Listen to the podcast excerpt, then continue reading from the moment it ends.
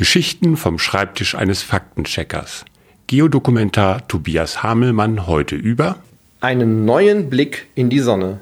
Bitte nicht nachmachen, aber fangen wir vorne an. Wie viel wissen wir eigentlich über unsere Sonne? Sie sorgt für das Leben auf unserer Erde, für die Polarlichter, für die Energie in den Solarzellen und scheint jeden Tag hell und warm. Gut, hier in Hamburg steht sie gefühlt sehr selten am Himmel, aber sei es drum. Unser Zentralgestirn birgt ansonsten aber noch viele Geheimnisse. Wo wir gerade beim Polarlicht waren, diese Lichter entstehen durch den Sonnenwind. Das ist ein Strom aus geladenen Teilchen, von dem wir noch eine ganze Menge nicht wissen. Um ihn zu untersuchen, haben Wissenschaftler die Parker Solar Probe entsandt, eine Sonde, die der Sonne besonders nahe kommen soll und genauer hinschauen, was denn da los ist. Ansonsten können die Forscher nämlich immer nur auf der Erde den Sonnenwind messen und spannender ist das natürlich am eigentlichen Entstehungsort. Die Parker Solar Probe ist nach Eugene Parker benannt, einem Astrophysiker, der den Begriff Sonnenwind überhaupt erst prägte.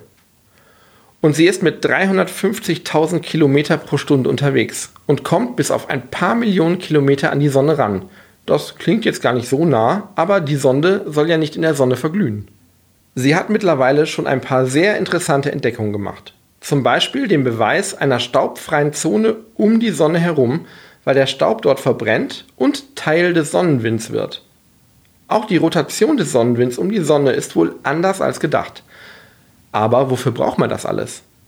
Mit solchen Messungen lassen sich Modelle erstellen, die nicht nur zeigen, wie unser Stern altert, sondern wie auch andere Himmelskörper im Universum sich im Laufe ihres Lebens verändern. Außerdem können Sonnenwindstürme besser vorausgesagt werden. Solche Stürme sind nicht nur für die Erde gefährlich, weil sie die Technik hier beeinflussen. Sie könnten auch Raumschiffe auf dem Weg zum Mars oder zu einem anderen Ort in unserem Sonnensystem massiv beeinflussen. Und deswegen kreist die Parker-Sonde weiter um unsere Sonne und sammelt Daten, damit unser Zentralgestirn mal genauer beleuchtet wird. Jeden Dienstag und Freitag erzählt Herr Faktencheck eine neue Geschichte.